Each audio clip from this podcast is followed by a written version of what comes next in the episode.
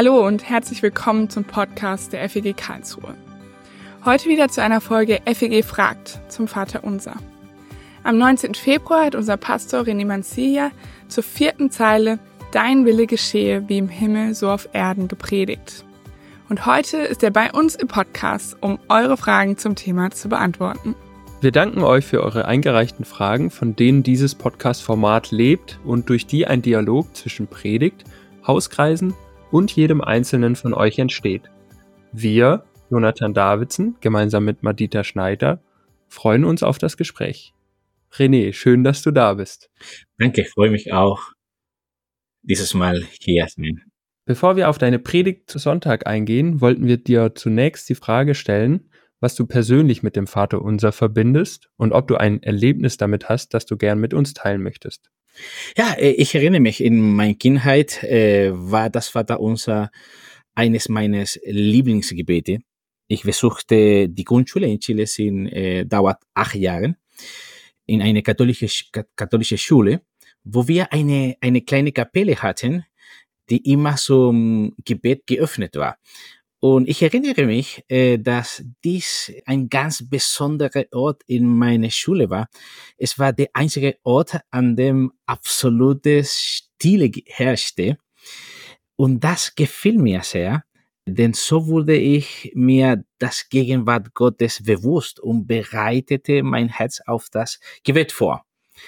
Und als Teenager äh, begann ich mit meiner Tante eine evangelische Gemeinde zu besuchen. Und in der evangelischen Gemeinde in Chile wird das Vaterunser nie oder fast nie gebetet. Denn die evangelikale Gemeinde lehrt und motiviert dazu, persönliche Gebet zu Gott zu sprechen. So lernte ich dort zu beten und persönliche mit Gott zu sprechen und ihm zu sagen, was ich auf dem Herz hatte. Und ich habe das Vaterunser kaum noch gebetet, bis ich nach Deutschland kam. Und hier lernte ich eine neue Dimension des Vaters unser kennen, die ich sehr schätze und immer noch schätze. Ich erkannte, dass es ein Gebet ist, dass wir als Gemeinde oder als Gruppe beten können, das uns an unsere Einheit erinnert, dass wir dieselbe Meister haben, dass wir dieselbe Lehren gelernt haben.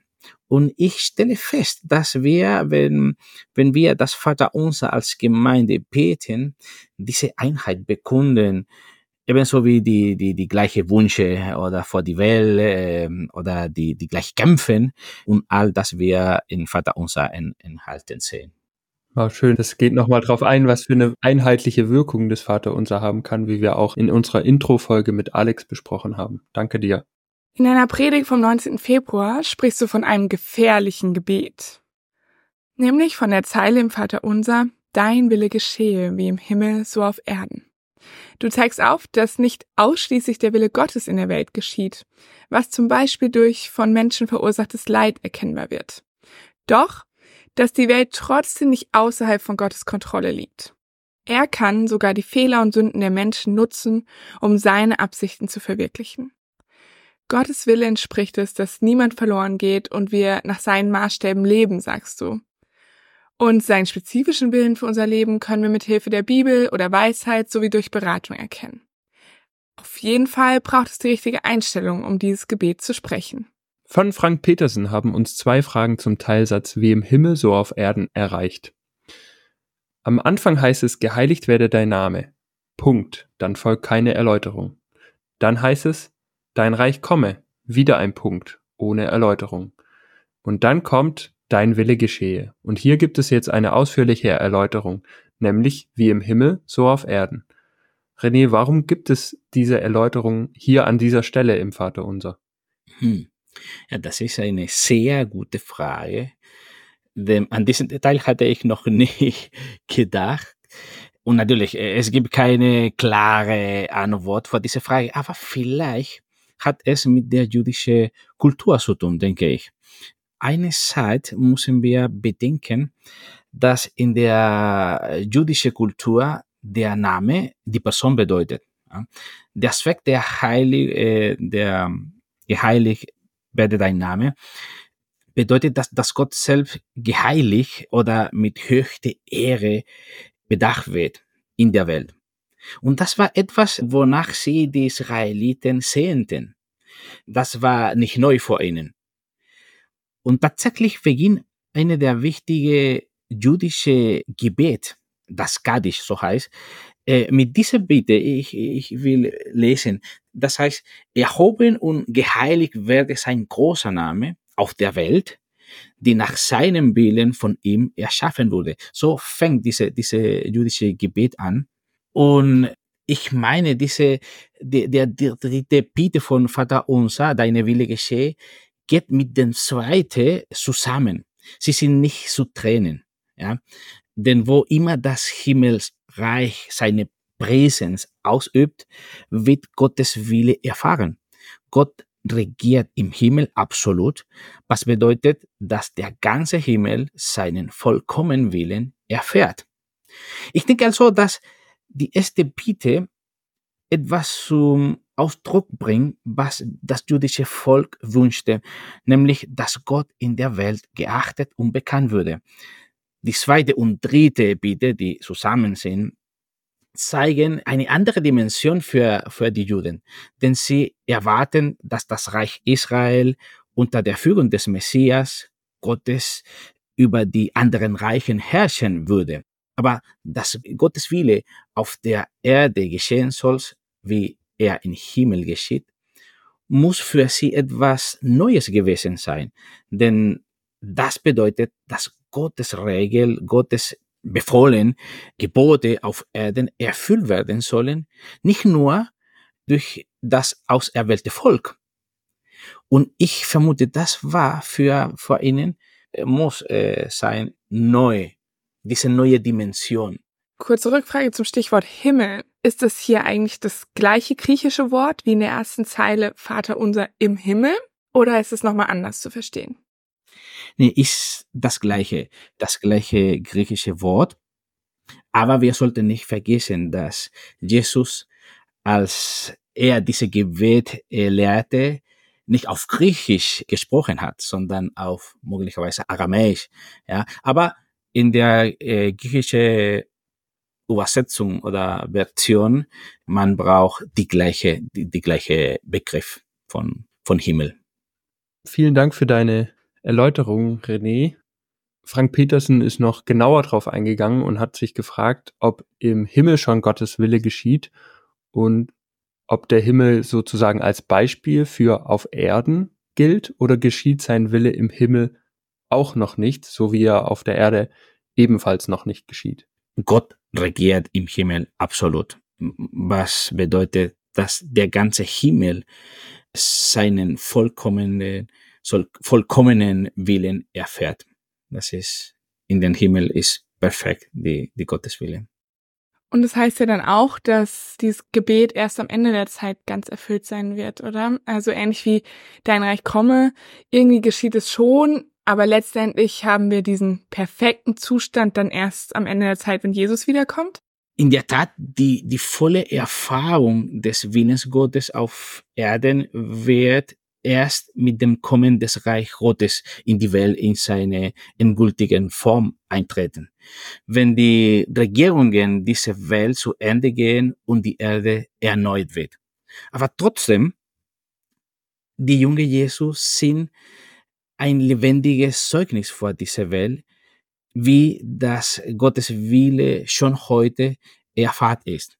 Natürlich nicht perfekt, nicht komplett, aber trotzdem erfahrt. Ja, Gottes Wille ist für uns heute auch schon hörbar, erfahrbar, wie du sagst. Und das führt mich zur nächsten Frage, und zwar, welche Folgen kann es im Leben eines Christen geben, der Gottes Wille erkennt, ihn zu tun wünscht, ihn aber letztlich nicht erfüllt? Oder manchmal gibt es ja vielleicht auch das Szenario, dass man den Wille kennt, ihn aber eben nicht zu tun wünscht und deswegen auch nicht erfüllt. So jetzt, ich muss sagen, dass wir alle versagen ständig dabei ja, äh, Gottes Wille zu tun. Und selbst wenn wir wissen, was Gott von uns erwartet, widersetzen wir uns auf seinem Willen. Das wird ein ständiges Kampf im Leben als Christ, sein, egal äh, wie viele Jahre wir Christen sind, wir werden immer entscheiden müssen, ob wir Gottes Wille tun oder nicht. Und das wird unser geistliches Wachstum und unsere Entwicklung prägen. Wir werden Siege und Niederlagen erleben. Aber wenn wir uns daran gewöhnen, Gottes Willen in unserem Leben nicht zu tun und ihm nicht so Bedeutung beimessen, die er haben sollte, wird unser geistliches Leben sicherlich lauwarm sein. Und wir werden kein lebendiger, da wir erfahren keine lebendige Beziehung zu Gott. Und es ist möglich, dass wir uns sogar von Gott entfernen. Und manchmal gibt es Entscheidungen, die uns das Leben prägen, Situationen, die dazu führen können, dass wir uns wie der verlorenen Sohn völlig von Gott entfernen. Und ja, wenn wir uns nicht bemühen, Gottes Willen zu tun, sollten wir uns ernsthaft mit uns selbst auseinandersetzen. Denn vielleicht versuchen wir nicht mehr, Gottes Willen zu tun. Vielleicht sind wir nicht einmal mehr daran interessiert, Gottes Wille zu tun. Und das bedeutet vielleicht, dass wir uns von Gott entfernt haben. Und das ist, ich denke, ein, ein Risiko, ein großes Risiko in, in unseres Leben. Für mich ist ein gutes Zeichen, die, die, diese Gefühl, Kampf um Gottes Wille zu tun. Das heißt, ist nicht schlecht, äh, meine ich, ähm, okay, ich versage wünschen wir nicht, natürlich. Aber wünschen, ich möchte, aber manchmal nicht erfüllen, da, das wird uns oft passiert in unseres Leben. Das passiert uns oft, ständig. Aber wenn wir erfahren nicht diese Kampf, für mich, dieser Kampf ist ein gutes Zeichen. Wir kämpfen, wir, wir, wir sind bewusst, äh, das ist, das muss ich mich bemühen, um Gottes Wille zu tun. Wenn das nicht da ist, ich denke, das ist ein, ein Gefahr für unser geistliches Leben. Mir geht es manchmal so, dass ich quasi auch erstmal gar nicht überhaupt das Gebet sprechen möchte, also ein gefährliches Gebet jetzt wie zum Beispiel dein Wille geschehe, aus der Angst, dass Gott was ganz anderes für mein Leben will, als ich's möchte, dass was er für mich möchte, zu herausfordernd und unbequem ist. Ich könnte mir vorstellen, dass es auch etwas, dass in dem Moment etwas mit Identität auch zu tun hat. Also, dass ich mir da gerade nicht bewusst bin, dass ich sein geliebtes Kind bin und er Fürsorge für mich möchte und das Beste für mich möchte.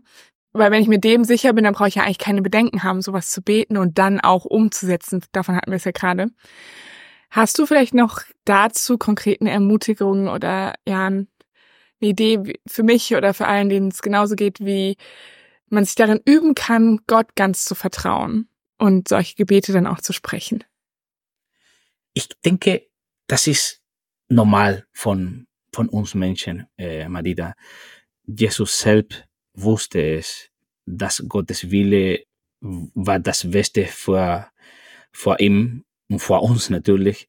Und trotzdem, er, er, er hatte Angst, er, er fürchte über das äh, Folge von, von dieser Entscheidung. Natürlich, natürlich, wenn wir Gott erfahren und die, die Gütigkeit in unseres Leben, dass das hilft uns in unserer Beziehung zu Gott. Natürlich gehorchen und Gottes Wille zu, zu machen. Ich denke, gibt verschiedene Situationen in unseres Leben. Gibt Situationen, wo wir können, wie dem Psalmist äh, gesagt hat, ich freue mich auf deine, deine, äh, ich weiß ja nicht, ich kenne ja nur auf Spanisch, aber ich freue mich auf deine Wille äh, zu erfüllen, ja. Und manchmal ist so, manchmal erfahren wir so, die, dass wir genießen, Gottes Wille zu, zu erfüllen, trotz, dass manchmal nicht einfach ist aber in andere Situationen, egal äh, wie viele Jahre oder wie viele Siegen sozusagen äh, erfahren haben, dass wir uns konfrontiert mit unserer eigenen Wille, mit unserer Unsicherheit. Das ist normal in, in uns. das Angst wieder kriegen. Wir, wir müssen kämpfen, um Gottes Willen zu, zu erfüllen.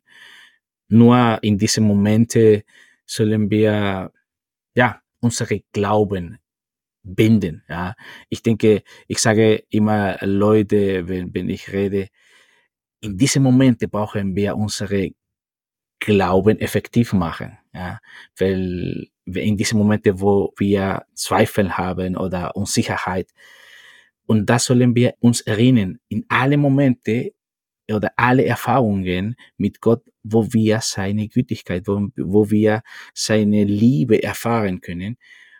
Und durch diese oder mit dieser Sicherheit oder Glauben sozusagen können wir, wie Jesus betet, deine Wille geschehen, trotz, trotz ich oder trotz äh, meine Ängste. Trotzdem, dass wir uns vielleicht manchmal nicht trauen vor dem, was Gott wirklich mit unserem Leben vorhat. Ja. René, du hast davon gesprochen, dass auch unser menschlicher Wille Einfluss hier auf der Erde hat und Gott aber auch das, was wir manchmal an bitterer Note hineinbringen, wie du das in deiner Predigt, in deiner Anekdote vom Kochen verwendet hast, kann Gott letztendlich als Meisterkoch in ein wunderbares Gericht verwandeln. Der Hauskreis von Golz fragt sich dazu, welche Rolle spielt Gottes Wille bei Naturkatastrophen, die nicht durch Menschen beeinflussbar sind, zum Beispiel Erdbeben oder Vulkanausbrüche? Ist das Gottes Wille oder durch was wird hier die Durchsetzung seines Willens eingeschränkt? Das ist eine sehr, sehr gute Frage, über die schon viel geschrieben wurde. Die Antwort äh, auf diese Frage ist zweifach. Nein und ja. Wir müssen erinnern, dass die Welt nicht immer so war. Wenn Gott, das war ein, ein Satz, den ich gelesen habe, wenn Gott eine Welt geschaffen, geschaffen hätte, in der es Naturkatastrophen gibt, wäre er offen, offensichtlich kein guter Gott. Und das stimmt, ich denke, das ist richtig. Aber Gott hat eine solche Welt nicht mit ähm, Naturkatastrophen geschaffen. Er hat eine vollkommene Welt geschaffen, in der es kein Böses gibt. Und da vielleicht sollen wir an, an Wort des Paulus äh, erinnern, äh, in Roma 8, er hat geschrieben, denn wir wissen, dass die ganze Schöpfung bis zu diesem Augenblick säuft und in Wehen liegt. Äh, daraus können wir schließen, dass auch die Sünde äh, nicht nur die Menschen betroffen hat, sondern auch die Schöpfung. Und die Sünde hat die Schöpfung beeinträchtigt. Wir, wir können das sehen in, Natur, in Naturkatastrophen. Und doch, diese Dinge sind nicht außer äh, Gottes Kontrolle. Ja. Das ist schwierig manchmal so zu so, so verstehen. Gott lässt sie geschehen er lässt die Folgen der Sünde in der Schöpfung zu. Ja. Aber deshalb, Petrus sagt, wir, wir warten auf eine neue Himmel und eine neue Erde nach seiner Verheißung, in denen Gerechtigkeit wohnt und so weiter. Ja. Aber natürlich, das, das war nicht Gottes Wille, auf jeden Fall. Der Welt war nicht immer so. Und dann dürfen wir gespannt sein, wie, wie schön die Welt, die vollkommene Welt wird, wenn Jesus wiederkommt und eine neue Erde erschafft. Ja, vielen Dank, lieber René, für deine Zeit und deine Gedanken zu den Fragen. Du hast übrigens einen kleinen Fehler gemacht in deiner Predigt. Du hast uns verraten, dass du ein sehr guter Koch bist. da kam nämlich eine noch ganz wichtige Frage von den Pfadfindern, die wir dir nicht vorab geschickt haben. Und zwar fragt der kleine Lux, Wann kommt René zu den Pfadfindern, um mit ihnen Schmorbraten zu kochen? Gern. Ich spreche mit den Mitarbeitern darüber. Aber in Vergangenheit, meine erste Dienst in unserer Gemeinde, als ich kaum Deutsch sprach, damals habe ich in der Jungscha, damals die Jungscha, Spaghetti mit Bolognese gekocht ich erinnere mich, dass die Kinder haben so genossen. Ich kann auch anbieten, aber natürlich Schmorbraten äh, mit peruanischer Art kann ich auch äh, kochen. Na, dann freuen sich die Pfadfinder bestimmt, wenn du ihnen sogar eine Auswahl zur Verfügung stellst. Ja, nochmal Dankeschön, René, dass du zu uns im Podcast gekommen bist. Danke euch auch. Es ist eine, eine große Arbeit auch äh, und eine große äh, Angebot für unsere Gemeinde äh, nach der Predigt so, so bearbeitet, vertieft. Danke euch für eure Dienst in unserer Gemeinde. Dich, liebe Hörerinnen, liebe Hörer, laden wir ein, auch zur nächsten Predigt deine Fragen auf fegfragt.paperform.co einzureichen. Davon leben unsere Podcast-Folgen. Und nächste Woche wieder einzuschalten, wenn wir mit Jorge über seine Predigt zur Zeile Unser tägliches Brot gib uns heute sprechen.